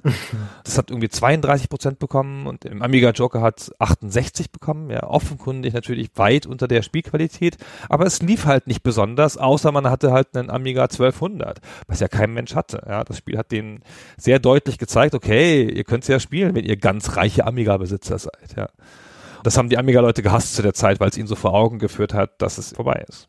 Es hatte ja auf dem PC nicht nur die hochauflösende, texturierte also fast eher geschadete, möchte ich fast sagen, Grafik, sondern es hatte auch noch digitalisierten Sound und zwar selbst dann, wenn du keine Soundkarte hattest. Das war auch so ein Markenzeichen von den Access-Spielen, dass die dieses Real Sound-System hatten, mit dem du schon ab World Class Leaderboard auf dem PC digitalisierte Sounds abspielen konntest. Mein erstes selbst besessenes Spiel von Access Software war nicht Leaderboard und auch nicht Links, sondern Countdown ein Adventure, auch ein echt ganz cooles Adventure, das ich sehr gerne gespielt habe. Und das hat volle Kanne auf diese digitalisierten Sounds und digitalisierten Grafiken gesetzt. Also wie gesagt, auch in World Class Leaderboard ist das drin und in Links auch. Links hat schon allein diese coole Titelmelodie, diese sehr, sehr flotte. Können wir mal kurz reinhören, wie das klingt.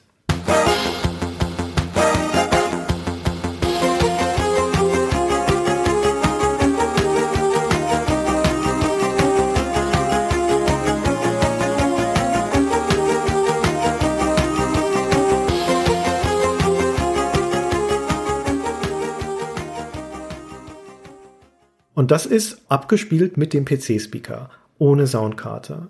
Oder hier nochmal ein Beispiel für die Kommentare, die es im Spiel so gibt. Machen wir mal hier wieder was aus World Class Leaderboard.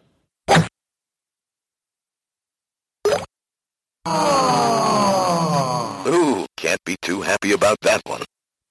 Also wenn du das nicht weißt, dann kommst du nicht unbedingt drauf, dass das der PC-Speaker ist, weil zu dem Zeitpunkt ist es jetzt nicht unbedingt neu, digitalisierte Geräusche über den Speaker zu hören und meistens klingen die ganz schrecklich. Und das hier klingt vergleichsweise gut. Es klingt klar, es hat kein Rauschen drin. Das ist qualitativ auch echt cool. Und das ohne Soundkarte mit dem PC darstellen zu können, war auch nochmal eine klasse Sache. Genau, das ist natürlich nur so ein Gag, wie man das manchmal damals gemacht hat. Das hatten sie, glaube ich, sogar schon in Beachhead. In Beachhead 2, da haben die Soldaten Medic gerufen, also so ein Einzelgag, aber halt natürlich sehr cool, ja, dass das gab. Ich finde das gar kein Gag übrigens. Ich finde gerade in den Golfspielen ist das ein Belohnungsaspekt. Eben weil es nicht so viele von diesen Samples gibt, und weil die hauptsächlich dann eingespielt werden, wenn dir irgendwas krass gelingt oder auch krass misslingt. Ja, misslingt. Wie oft ich das gehört habe, dass ich gegen den scheiß Baum geschlagen habe. ja, oder ins Wasser, ja. Gut, das ist natürlich ein bisschen nervig, aber wie gesagt, du wirst auch dafür belohnt, wenn dir ein besonders guter Schlag gelingt. Und das finde ich toll. Ich finde es zum Beispiel auch bei World Class Leaderboard kriegst du immer einen sanften, wohlwollenden Applaus, wenn dein Ball ins Loch geht. Selbst wenn es mit Schlag 123 ist. Bei links haben sie das dann irgendwann abgestellt. Wenn du weit über dem Paar bist, dann kriegst du da gar nichts mehr. Und ich fand das sehr, sehr schade, weil das hat mir bei World Class Leaderboard immer sehr gut gefallen, dass das Spiel mir da noch ein bisschen auf die Schulter klopft, wenigstens sagt, na, es ist ein Gewinn, diesen Ball da reinzukriegen. Das weißt du, das weiß ich. Und ich finde es gut, dass es dir gelungen ist. Wie beim Marathon immer ankommen, auch wenn man der Letzte ist. Ja, du musst es ja erstmal ins Ziel schaffen. So, ja. Nicht jeder hätte das geschafft. Ja, genau. Obwohl es natürlich schon dreist ist, dass das Spiel rauskommt mit einem einzigen Kurs. Das erste links. Da tut sich ja dann auch gleich das Geschäftsmodell auf, nämlich dann Kurse zu verkaufen, Einzelkurse oder halt in Kurspaketen. Und das begleitet ja die Serie dann noch lange Zeit. Ich habe gar nicht viele andere Kurse davon gesehen. Keine Ahnung, ob die dann super sind oder viel besser sind oder so. Aber erstmal mit einem Kurs ist schon eigentlich ein bisschen schwach. Ich meine, gut, der hat 18 Löcher, ja. Und wie bei Linksplätzen üblich, erstmal neun entlang des Ozeans und dann wieder neun zurück bis zum Clubhaus. ja, so ist das bei Linksplätzen. Oh Gott, was ich alles weiß. Hoffentlich vergesse ich das alles wieder. das ist ja nicht nur, dass sie anfangen, diese Add-ons dann rauszubringen, diese Kursdisketten, sondern dadurch, dass die Links-Serie eine lange Lebenszeit hat und zumindest in den ersten Jahren ja auch ordentliche technische Fortschritte macht, bringen sie diese Kursdisketten dann einfach immer nochmal raus. Im ersten Jahr, also 1991, und das Links erscheint ja 90, und 1991 bringen sie sechs Add-ons raus, sechs Kursdisketten und 92 nochmal vier. Und aus dieser ersten Ära werden die allermeisten dann später nochmal aufgelegt, erst als Super VGA-Varianten und dann nochmal als CD-Varianten. Da kommen dann noch so Multimedia-Sachen dazu, wie noch so Überflugsvideos und solche Geschichten. Das heißt, also insgesamt über die Lebensdauer von Links kommen, glaube ich, 24 Add-ons raus, also 24 Sekursdisketten. Und die kannst du aber auch noch doppelt und dreifach kaufen und dann kommst du auf irgendwie in die Größenordnung von 30, 40 Stück. In unserer heutigen DLC-geplagten Zeit sagst du, naja gut, das ist jetzt nicht so wahnsinnig viel, aber für damalige Verhältnisse wüsste ich nicht, dass es irgendein anderes Spiel oder Spieleserie gibt in den frühen Mitte 90er, für die man mehr Add-ons hätte kaufen können, außer vielleicht den Flight Simulator, aber da war es glaube ich auch noch nicht so weit, das kam auch erst später. Ich glaube, das kam da auch erst später. Weißt du, was die gekostet haben? Das weiß ich gar nicht. 60 D-Mark, glaube ich. Die Disketten? Ja, das Add-on, ja. Oh, das ist ja echt hart, ey. Ja, sie haben dann für Links LS, das kam 1997, das ist dann das vierte Links, glaube ich, haben sie dann angekündigt, dass sie jetzt auch noch weitere Arten von Add-ons rausbringen werden, neben den Kursdisketten, nämlich Tour Players. Also da haben sie nämlich für Links LS den Arnold Palmer einen bekannten amerikanischen Golfer, haben sie digitalisiert, sodass der im Spiel drin war mit so Tonschnipseln und seinem digitales Konterfeind, gegen den konntest du dann spielen. Und dann ist da im Spiel eine Ankündigung, dass es nun also auch Tour-Player-Discs geben wird, wo sie berühmte Golfspieler digitalisieren und Celebrity Player Series, also wo sie Promis dann auch noch digitalisieren. Und von diesen Tour-Playern kam eine noch raus, nämlich von Davis Love dem dritten äh, mit seinem Kurs Sea Island. Die kam dann 1997 noch raus und Celebrity Player Series gab es meines Wissens nach überhaupt nie. Äh, das haben sie sich vielleicht vorgenommen, aber aus irgendeinem Grund nie umgesetzt. Müssen auch mal echt nicht übertreiben. Ja, das war schon schlimm genug alles, finde ich. Ich kann mit großer Überzeugung sagen, dass ich nie eine Kursdiskette gekauft habe. Ja, ich auch nicht. es kamen ja auch noch immer neue Spiele raus. Ist ja jetzt auch nicht so, dass die Serie jetzt ganz arm gewesen wäre an Spielen. Ja, man kann ja auch einfach immer das neue Spiel kaufen. Waren ja auch wieder Kurse bei. Ja, das ist wahr. Ja, teilweise ja dann auch welche, die vorher veröffentlicht wurden. Aber ich kann es verstehen, wenn die Leute Kurse gekauft haben, weil erstens hast du mit so einem Kurs ja richtig viel Spaß. Bis du den gemeistert hast, vergeht echt viel Zeit. Und zum anderen kommt dann ab dem Links 386 Pro auch so ein Tourismusaspekt mit in die Kurse rein. Da werden die nämlich dann langsam detailliert genug und da sind auch mehr Sprites drin als nur Bäume, dass du auch dann ein bisschen was von der Landschaft abbekommst. Und die ist ja dann durchaus geschwungen und detailliert genug, dass sie anfängt, so in Richtung Foto zu gehen. Wirklich ganz, ganz leicht. Und in dem Harbour Town, in dem Kurs, der bei Links 286 Pro mit dabei ist, hast du zum Beispiel den Hafen, da sind dann die Segelboote drauf und Leuchtturm in der Distanz und Ferienhäuser stehen am Rande der Kurse. Da sind die Wege auch noch mit drin, da steht der Golfbuggy rum und so weiter. Und das ist auch schön anzugucken. Gab es die dann eigentlich auf den Golfplätzen zu kaufen? Das ist mal eine gute Frage. Das weiß ich nicht. Weiß ich auch nicht, aber das wäre noch ganz logisch gewesen, weil das könnte ich mir gut vorstellen, wenn ich so ein überzeugter Golfer wäre und würde dann halt irgendwo mir so einen teuren Golfkurs oder Golfplatz irgendwo leisten, dann würde ich da halt gerade noch die Simulation mitnehmen und zu Hause weiterspielen. Oder halt zu dem Golfplatz, wo man nie hinkommt, weil der nur Reichen zugänglich ist. Also das ist natürlich ein Teil der Faszination, auf diesen berühmten Kursen zu spielen, die dann auch Teil der PGA Tour oder der US Open oder wie auch immer sind oder Ryder Cup etc. Aber der richtige Durchbruch oder Dammbruch passiert dann 2001, als zu dem Links 2001 dann ein Kursdesigner veröffentlicht wird, der Arnold Palmer Course Designer. Den gibt es dann auch noch kostenlos als Download im Internet. Und ab dem Moment entstehen massenhaft Kurse, die du bis heute runterladen kannst. Das vorletzte Spiel der Links-Serie ist ja Links 2003. Das ist auch das letzte mit 2D-Grafik. Mit dem 2004er steigen sie dann auf 3D um unglücklicherweise. Deswegen gilt das 2003er in den Fanzirkeln als das Links schlechthin. Ja, bis heute für viele das beste Golfspiel, definitiv das beste Linksspiel. Und für dieses Links 2003 kannst du durch diesen Designer also massenhaft Kurse runterladen. Es gibt eine Webseite, die heißt Links Corner, die haben 1433 Kurse zum Download. Also da ist mit Sicherheit für alle was dabei. Ja, genau. Kannst auch heute noch kaufen. Also kannst du auch runterladen und werden sogar noch welche gekauft. Also besondere Kurse, die halt dann von Leuten gemacht worden sind. Wahrscheinlich gibt es noch eine Szene ein bisschen, die das spielt. Auf dieser Links-Corner-Webseite gibt es ein Forum, das ist aktiv. Also einen Thread zum Beispiel habe ich gelesen vom Dezember 2017. Da fragt jemand, glaubt ihr, dass ihr jemals aufhören werdet, Links zu spielen? Und eine von den Community-Mitgliedern antwortet da, ich habe noch mehr als 2000 Kurse auf meiner Festplatte, so schnell werde ich dann nicht aufhören. ist doch schön. Ist doch schön, wenn man ein Spiel gemacht hat, so aus der Entwicklersicht und so, das halt dann so einen ewigen Bestand hat noch für Leute. Access Software, die diese Spiele gemacht haben, hatte ja dann noch eine wechselvolle Geschichte und einer der Leute, die beteiligt waren an dem ersten Links, war der Vance Cook, der dann hinterher 92 seine eigene Firma gründete, Headgate Studios. Und dann haben die relativ viele Golfspiele gemacht von da an und hinterher dann auch sogar Tiger Woods PGA Tour für EA. Ganz coole Geschichte, 92 gegründet, Headgate Studios, auch in Salt Lake City oder in einem Nebenort in Bountiful, in dieser Seattle-Szene da. Also Bountiful verhält sich zu Salt Lake City wie Fürth zu Nürnberg so.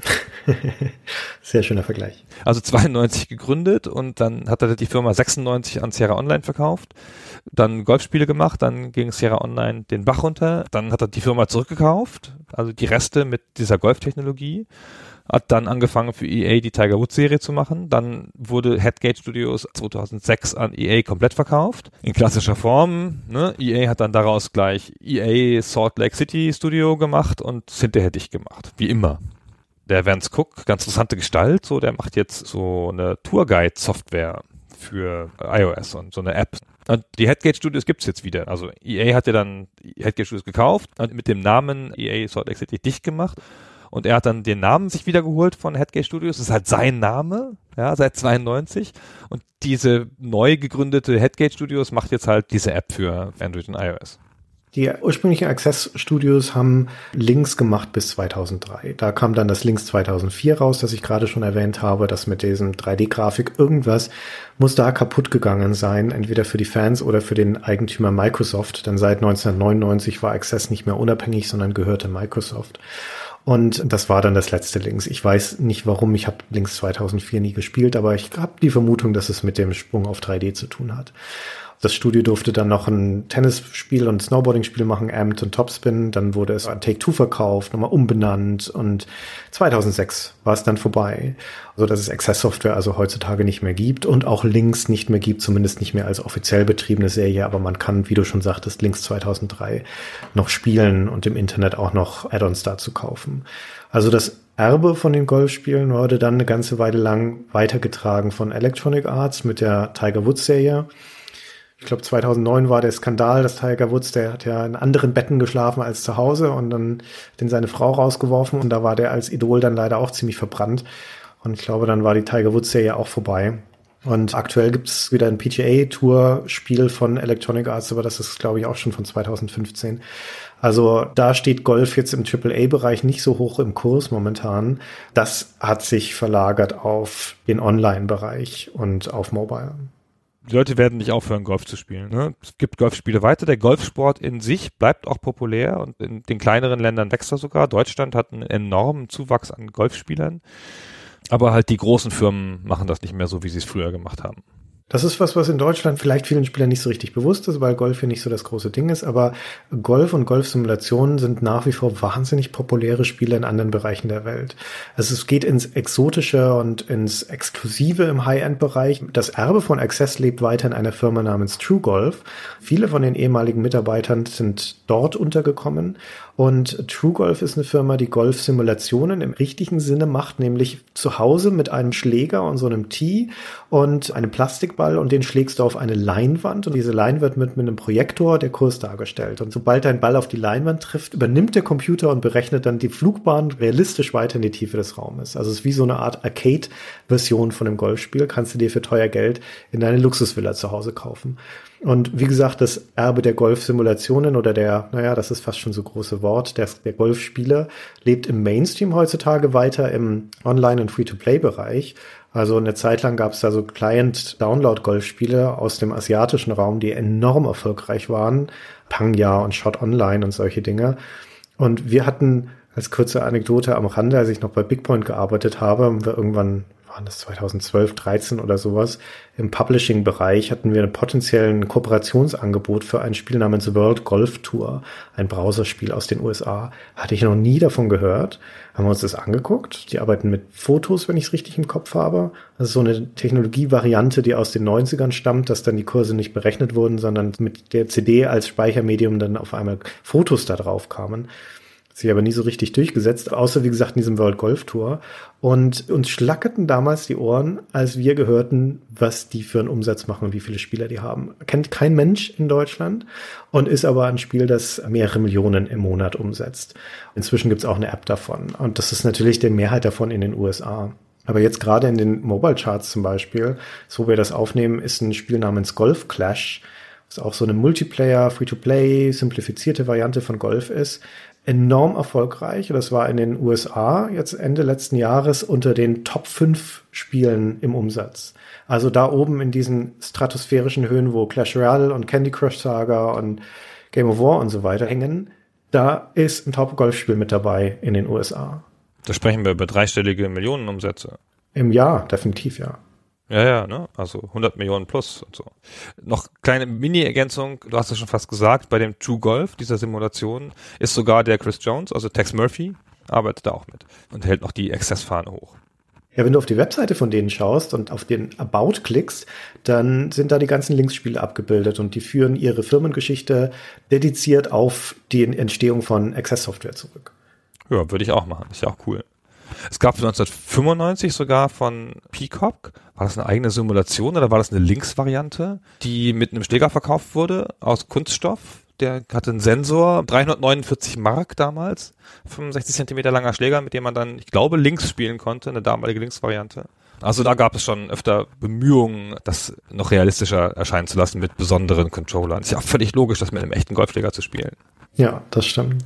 Um noch eine Anekdote am Rande zu erzählen, in der Geschichte der Lynx-Serie gab es noch einen kuriosen Ableger, nämlich Lynx Extreme aus dem Jahr 1999.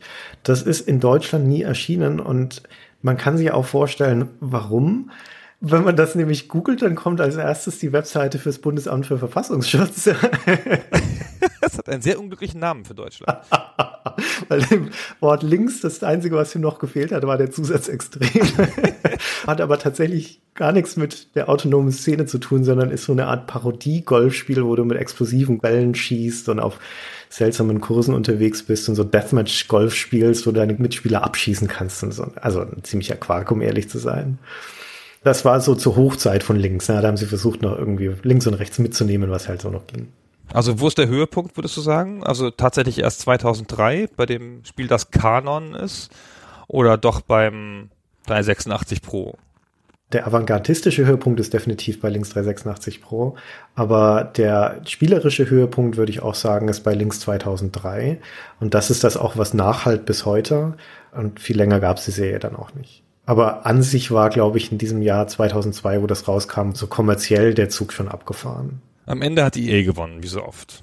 Also wenn ich nochmal zurückgehen würde in die Serie, um einen Teil zu spielen, dann würde ich entweder Links, also das erste Links spielen, oder World Class Leaderboard, gerade auf dem PC. Auf ihre Arten und Weisen sind das schon angemessen vielfältige Spiele, die aber gleichzeitig noch diesen ursprünglichen reduzierten Charme von dieser Schlagsimulation haben. Und gerade wenn man sich dann noch einen Kumpel oder zwei mit dazusetzt und das als Multiplayer-Partie startet, hat man heute ganz genauso viel Spaß wie damals mit dem Spiel, weil dann die Grafik auch nebensächlich ist. Und es macht einfach ganz urtümlichen Spaß. An so Spielen, die einfach hochzählen und in Runden ablaufen, kann man nicht nicht Spaß haben, wenn es eine kleine Gruppe von Männern ist, sage ich mal. Das funktioniert schon immer so. Ja, Spiele mit einfachen Scoresystemen, es geht schon. Frauen vielleicht auch. Ach ja, das auch noch am Rande des Links 386 Pro ist auch deswegen bemerkenswert, weil es hier sechs Jahre nach Leaderboard das erste Mal eine weibliche Golferin hatte. Wenn du zufällig einen schwarzen Golfer spielen möchtest, dann musstest du noch fünf Jahre länger warten. Das kam erst mit Links LS 1998 dazu. Das ist schon eine sehr, sehr konservative Sportart, möchte ich mal sagen. Ja, ja ich glaube auch. Ja. Konservative Klientel. Der Bruce Carver ist übrigens gestorben, schon relativ früh, 2005. Er hat das richtige Ende von Access gar nicht mehr erlebt, als Take-Two das dicht gemacht hat. Und hatte sechs Kinder. Da kam nämlich mein Gedanke her, dass das vielleicht ein Mormone doch gewesen ist. In meinem Klischeebild von Mormonen. Ich weiß nichts darüber, aber naja, wenn das Mormon ist, hat er bestimmt viele Kinder. Habe ich gedacht. Ja. Er hatte sechs Kinder und 16 Enkelkinder. Wow. Ah, respektable Lebensleistung. Aber ich glaube, das ist gar nicht so. Der kommt gar nicht aus Utah. Der kommt irgendwo anders her. Ich glaube, der ist irgendwo anders geboren. Ja, ich glaube, man muss kein Mormone sein, um viele Kinder zu haben. Also. Ich glaube auch. Viele Kinder haben es eh toll. ja, wenn du meinst. Hört man von Leuten, die viele haben. ja, können wir leider nicht mitreden.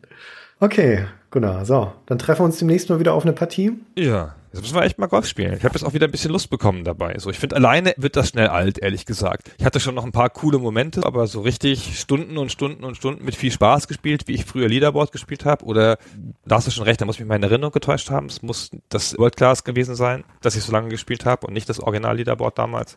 Aber das alleine würde ich das, glaube ich, jetzt heute nicht mehr so oft spielen. So, dann dann müssen wir jetzt hier in dieser Stunde abbrechen. Oder ich erzähle noch eine halbe Stunde alles, was ich recherchiert habe über Linksplätze.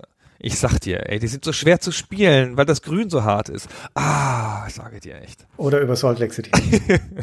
das kannst du unserer Community dann hinterher erzählen. Ich würde sagen, diesen Ball haben wir eingelocht. Jetzt sind unsere Zuhörer dran. Oh, mit dem Wortwitz enden. Das halt dann so nach. In den Köpfen der Menschen bleibt dann so ein Wortwitz noch hängen zum Schluss. Oh, Christian, ich weiß nicht. Na gut.